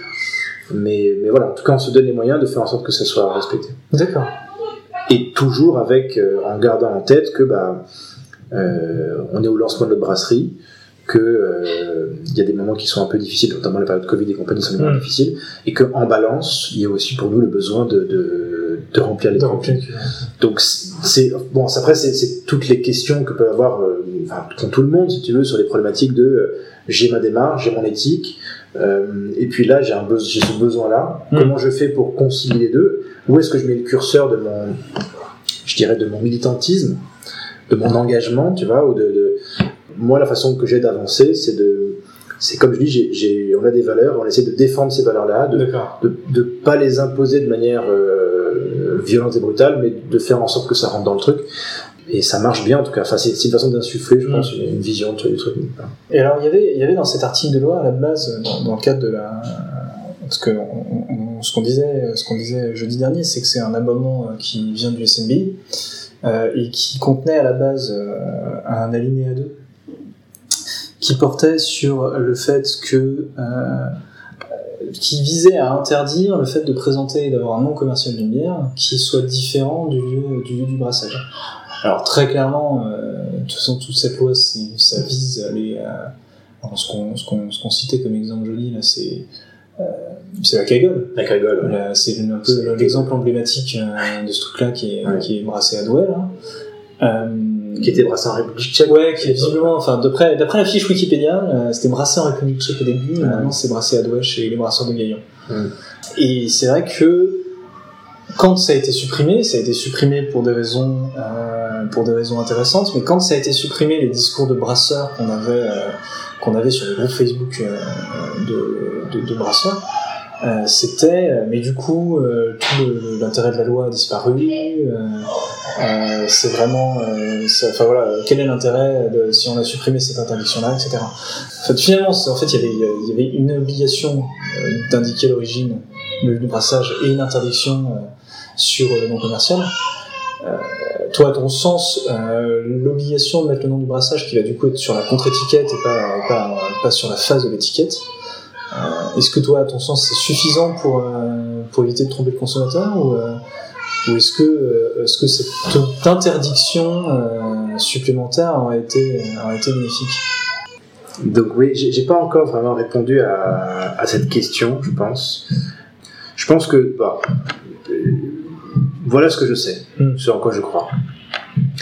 Euh, je crois que tout élément qui vient euh, induire en erreur un consommateur sur la provenance d'une bière est néfaste. Mm. Je pense que la transparence, c'est quelque chose qui est euh, très important, non, non seulement pour le bien-être, enfin le bien-être, le, le plaisir du consommateur qui sait ce qu'il achète, mais aussi, et c'est surtout ça, je pense, l'intérêt, c'est de préserver en fait la filière économique, la filière, la filière en fait, Mm. qui est derrière. C'est-à-dire que, euh, bien évidemment, il faut pas tromper parce que tromper c'est mal, ok, mais c'est surtout que euh, euh, si ça permet à des, à des gros industriels ou des grosses boîtes de venir s'implanter dans des villes, par exemple, quand tu as des petits brasseurs dans la ville qui, tu vois, qui Mm. n'arrivent pas de donc, donc, développer la vraie production locale, quitte à, quitte à revendiquer, à, revendiquer une, euh, une origine géographique spécifique, autant défendre le, le développement économique de cette origine géographique. Quoi. Oui, et puis, et puis c'est pour moi c'est important qu'en tout cas le- la volonté du consommateur et la réalité économique soient Ouais. en phase. Mm. Ça c'est très important. C'est le rôle du droit de la consommation. Donc, euh, et, et d'ailleurs, ce que je relisais là euh, dans, dans, le, dans les débats, enfin de, le, le commentaire de, de la commission du Sénat, c'est que c'est des, des règles qui sont déjà prévues par le code de la consommation. Mm. C'est-à-dire que de base, notre droit empêche le- les producteurs de mettre n'importe quoi sur les étiquettes. Ouais, les pratiques commerciales trompeuses. Des pratiques commerciales. C'est- quelque chose qui existe et qui est contrôlé par les organes. Les, or- les- les- C'est la DGCCRF, ouais. Donc, euh, en quelque sorte, cet article qui a été euh, créé, il vient illustrer Hum. une règle qui est déjà euh, établie et qu'on essaie de faire respecter. Le fait de l'avoir précisé et de l'avoir ramené au cas de la, de la brasserie permet de- de- d'avoir probablement de, de, de réduire l'incertitude qui est autour de cette notion-là et d'apporter plus de clarté et donc de réduire in fine des pratiques. Donc, Mm. euh, la, la volonté, en tout cas, euh, à travers le paragraphe qui a été supprimé, elle est, elle est, enfin, je le comprends parfaitement et, et j'ai pas de Mm. doute là-dessus. Ce que je relisais dans, dans ce qu'on je relisais tout à l'heure ensemble, mais le- le- la raison pour laquelle ce paragraphe a été supprimé, c'est que d'un point de vue purement mécanique, juridique, Ouais. Euh, il est rédigé de telle manière qu'en fait, il n'aurait pas eu un effet. euh, il aurait eu un effet positif, mais il aurait eu aussi un effet négatif auprès d'acteurs. Voilà, auprès d'acteurs qui n'ont pas une démarche trompeuse, Mm. euh, qui ont une démarche qui, enfin, c'est des gens qui s'inscrivent dans le mouvement microbrasserie. Mm. Paris, c'est particulièrement, c'est c'est là que se pose la question de manière la plus épineuse peut-être, Oui. parce que Paris, c'est quoi? Est-ce que c'est Paris intramuros? Est-ce que c'est l'île de France Est-ce que c'est Paris et sa banlieue? Une brasserie qui euh, euh, a commencé à brasser dans Paris intramuros, et Mm. puis pour des raisons industrielles, est allée s'installer, par exemple, à Pantin, ou par exemple dans le sud de Paris, euh, à euh, 30 km de Paris. Est-ce qu'elle peut encore prétendre Ouais. tu vois, à une indication de, de provenance? Et puis, surtout, quels sont les éléments qui laissent penser qu'il y a un attachement géographique, tu vois. Euh, On devrait euh, euh, en revenir à la, la- la technique du faisceau d'indices, parce que, imaginons qu'il y a un nom commercial qui soit pas forcément euh, euh, bien un trompeur, à Paris ou. euh, mais qui a une indication par ailleurs, ou qui a un symbole, ou qui a une Mm. tour Eiffel, ou qui a... On va dire, ah bah voilà, on- il cherche à montrer que c'est fait à Paris. Bon, donc techniquement, l'article en tout cas me semble un peu, un peu compliqué.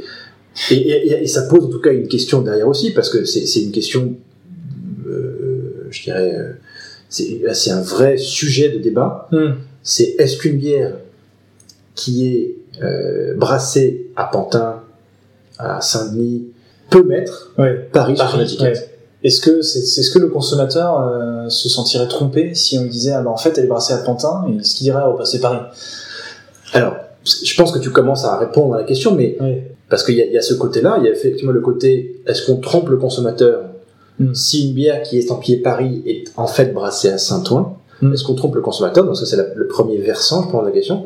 Et le deuxième versant de la question que je vois et qui touche directement mes confrères, c'est est-ce que si tu as fait l'effort d'installer ta brasserie à Paris, Hmm. que tu payes un loyer démesuré pour être à Paris, Mais qu'on autorise la brasserie qui est à, Saint à Pantin, à- il y a des brasseries parisiennes qui n'ont plus d'espace, donc qui brassent Ouais, dans d'autres ouais. brasseries, Hmm. qui brassent plus chez eux en partie certaines recettes, mais qui les brassent euh, en périphérie. Hmm. Donc ces brasseries parisiennes, enfin même elles, sont confrontées à cette problématique de, de- Ouais. d'espace de production, et donc à un moment donné doivent euh, chercher des tailles de production ailleurs. Comment est-ce qu'on on se positionne vis-à-vis de ça Hmm. est-ce qu'on décide de protéger les brasseries parisiennes intramu- intramuros qui ont fait l'effort d'investir dans Paris et donc quelque part qui se sont achetés le droit Hmm. d'utiliser le nom Paris? Est-ce qu'on protège cet investissement-là Mhm. en disant ben voilà si tu es à Pantin tu n'as pas le droit d'utiliser le nom Paris? Ou alors est-ce qu'on protège les brasseries euh, qui se sont installées à Paris ou qui ont un lien avec Paris très fort ou qui étaient proches de Paris ou qui sont Hmm. et on leur permet de se développer sur le nom de Paris parce que c'est quelque chose qui est vendeur. Tu vois, c'est une question qui, à mon sens, est au-delà de la dimension. Parce que je pense pas que la question du consommateur, le consommateur de savoir que c'est brassé dans Paris intramuros ou dans le Grand Paris.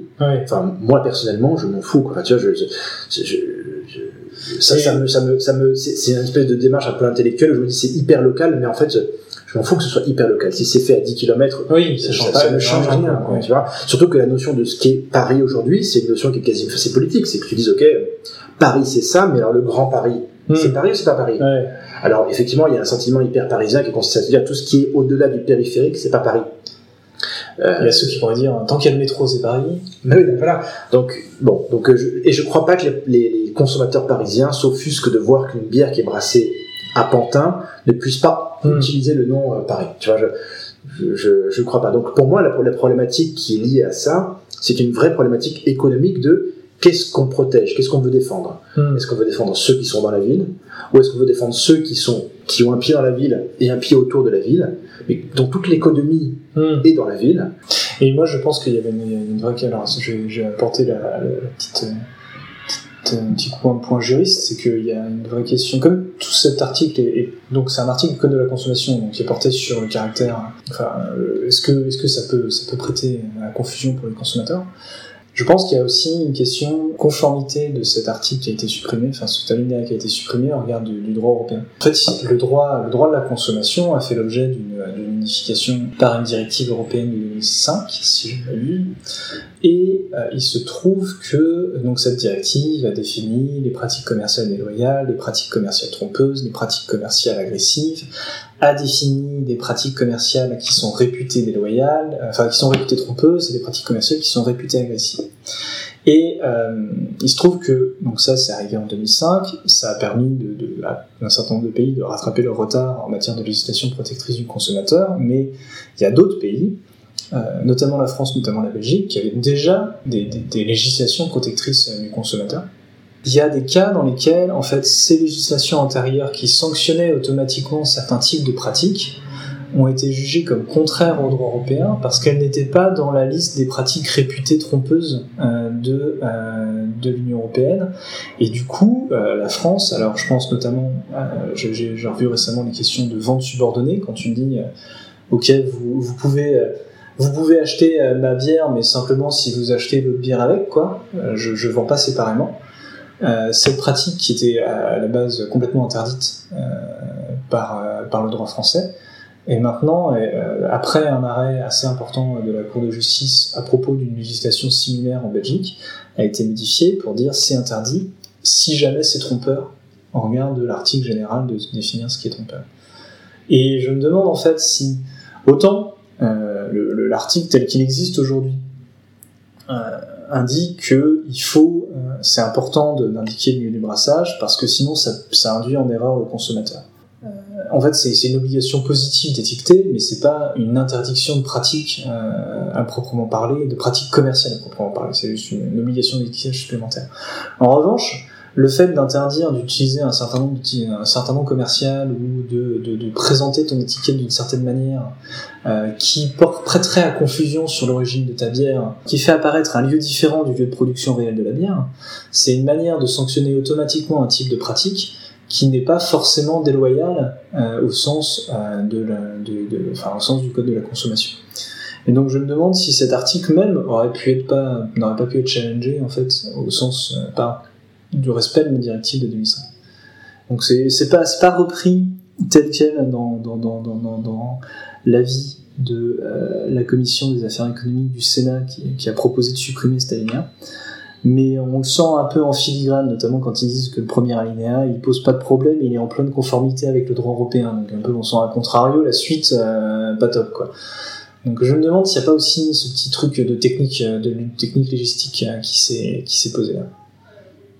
Sachant que, euh, c'est-à-dire que, le, prenons un cas de figure très concret, mais si demain la bière, la cagole par exemple, ouais indiquait donc euh, d'autres étiquettes, parce qu'elle fait peut-être déjà que c'était brassé dans le nord de, la France.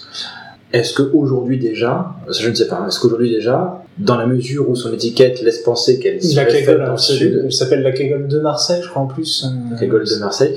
Est-ce que, est-ce que déjà, ce n'est pas condamnable au titre du droit de la consommation? Je, sais, bah, du coup, c'est ça. Maintenant, ce serait condamnable si jamais c'est trompeur, mais du coup, ça permettrait, il faudrait euh, démontrer le caractère trompeur.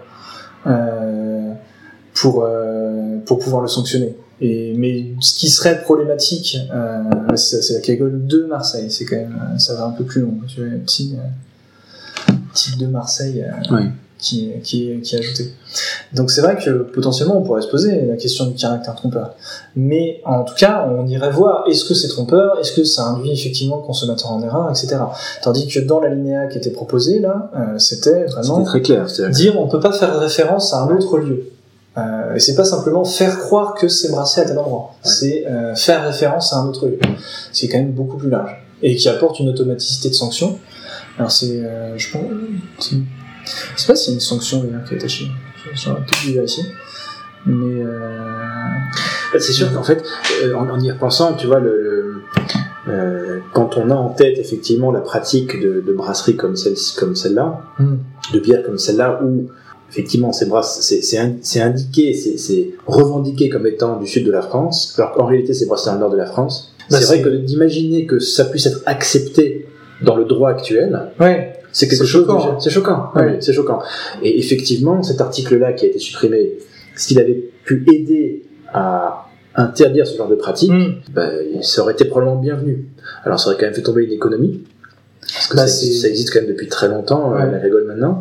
Et, et ça a commencé, euh, je dirais, avant le renouveau des brasseries artisanales. Tu vois, la Pégole, c'est, c'est, ça commence à devenir très vieux. Enfin, du moins, c'est donc ils sont très précurseurs, en tout cas, euh, ouais. de la de la, de la microbrasserie, enfin, d'un certain renouveau. Bon, donc euh, je je, je sais pas trop après. Euh, j'ai pas trop d'avis quant à l'idée de dire est-ce qu'il faut alors c'est à dire que si tu interdis à la cagole de, de, de, de porter son nom hmm c'est En quoi, fait, c'est quoi la supprimer enfin juste l'appeler la cagole, tu vois. Tu mettrais pas la cagole de Oui, Marseille. de, de, de- de limiter un peu les. Ouais.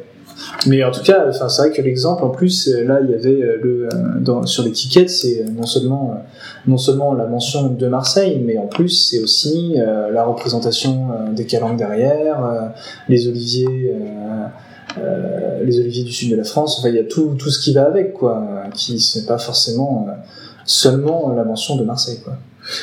Bon, après, il y a le. Il y a le comment dirais-je Il y a le. Enfin, c'est sûr qu'en regardant ça, moi, ça paraît un peu choquant. Euh, il y a le droit, il y a la loi, et puis après, il y a la réalité euh, Ouais, et puis il y a des la- sanctions et de, Ouais, c'est et ça. de qui va aller chercher des poux à, à la cagole et qui sera en mesure de, de les faire arrêter euh, une pratique qui, qui contrevient au droit actuel, quoi. Bah, c'est une vraie question en tout cas. Est-ce que c'est suffisamment euh, En fait, il faut, faut, faut démontrer que c'est trompeur pour le consommateur, mais et puis que c'est sur un élément euh, essentiel en fait de son de son.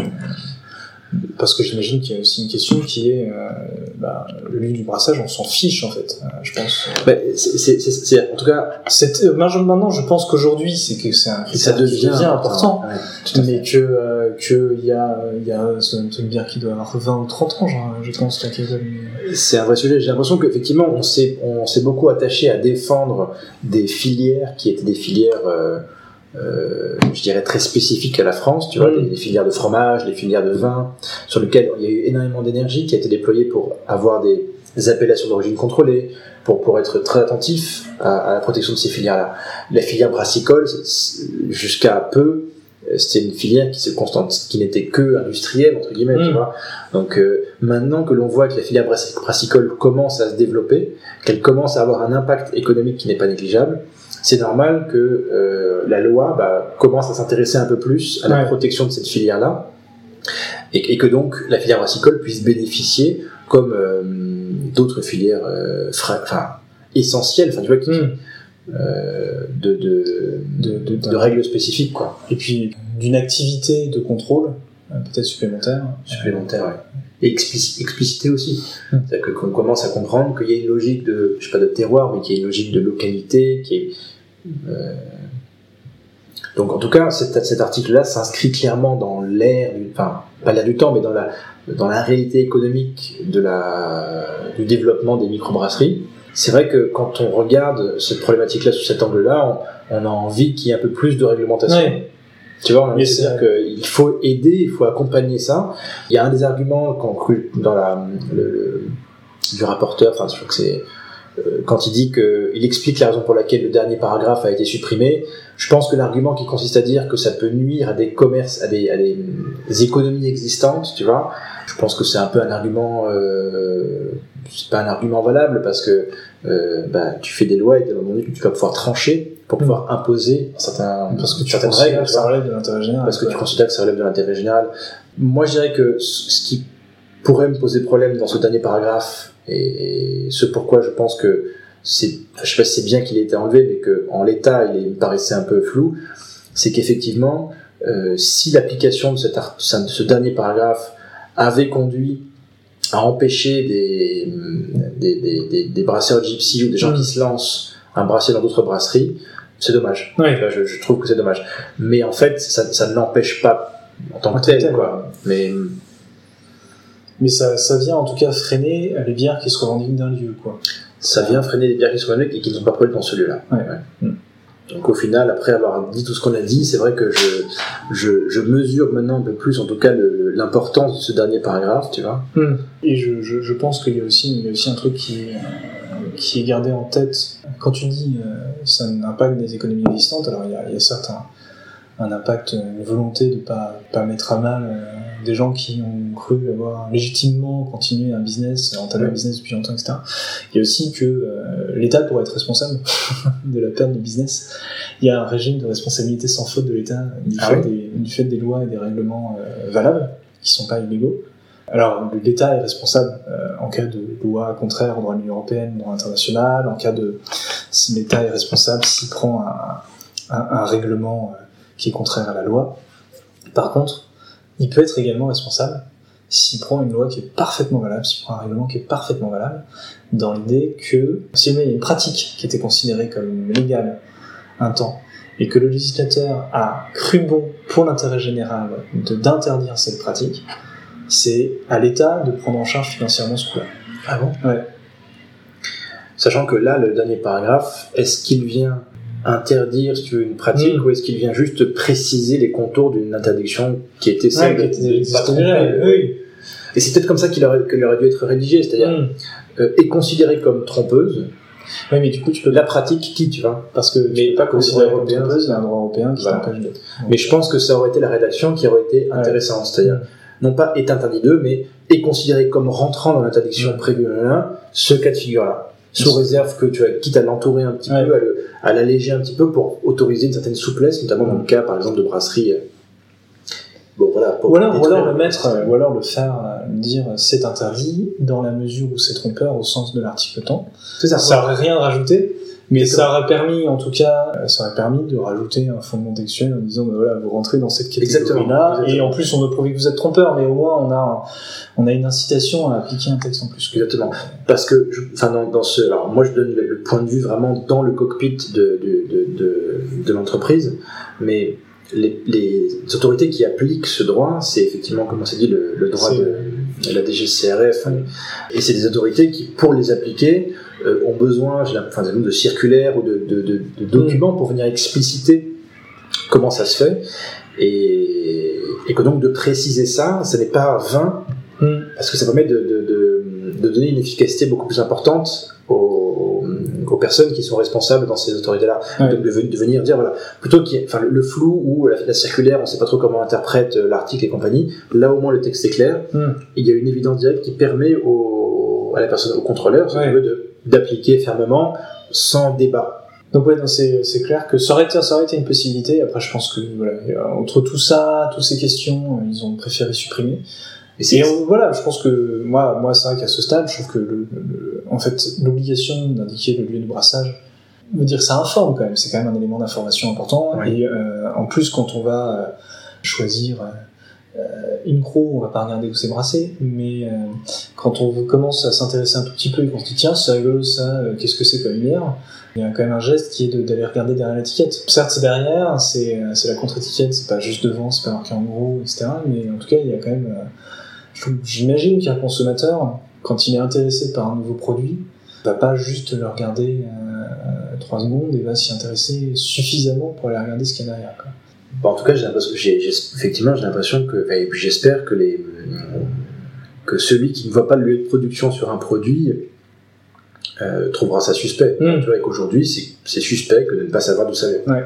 Après, c'est peut-être une vision parisienne centrée de, de, de parisiens, de mots parisiens barbus. euh, Ouais, ou de.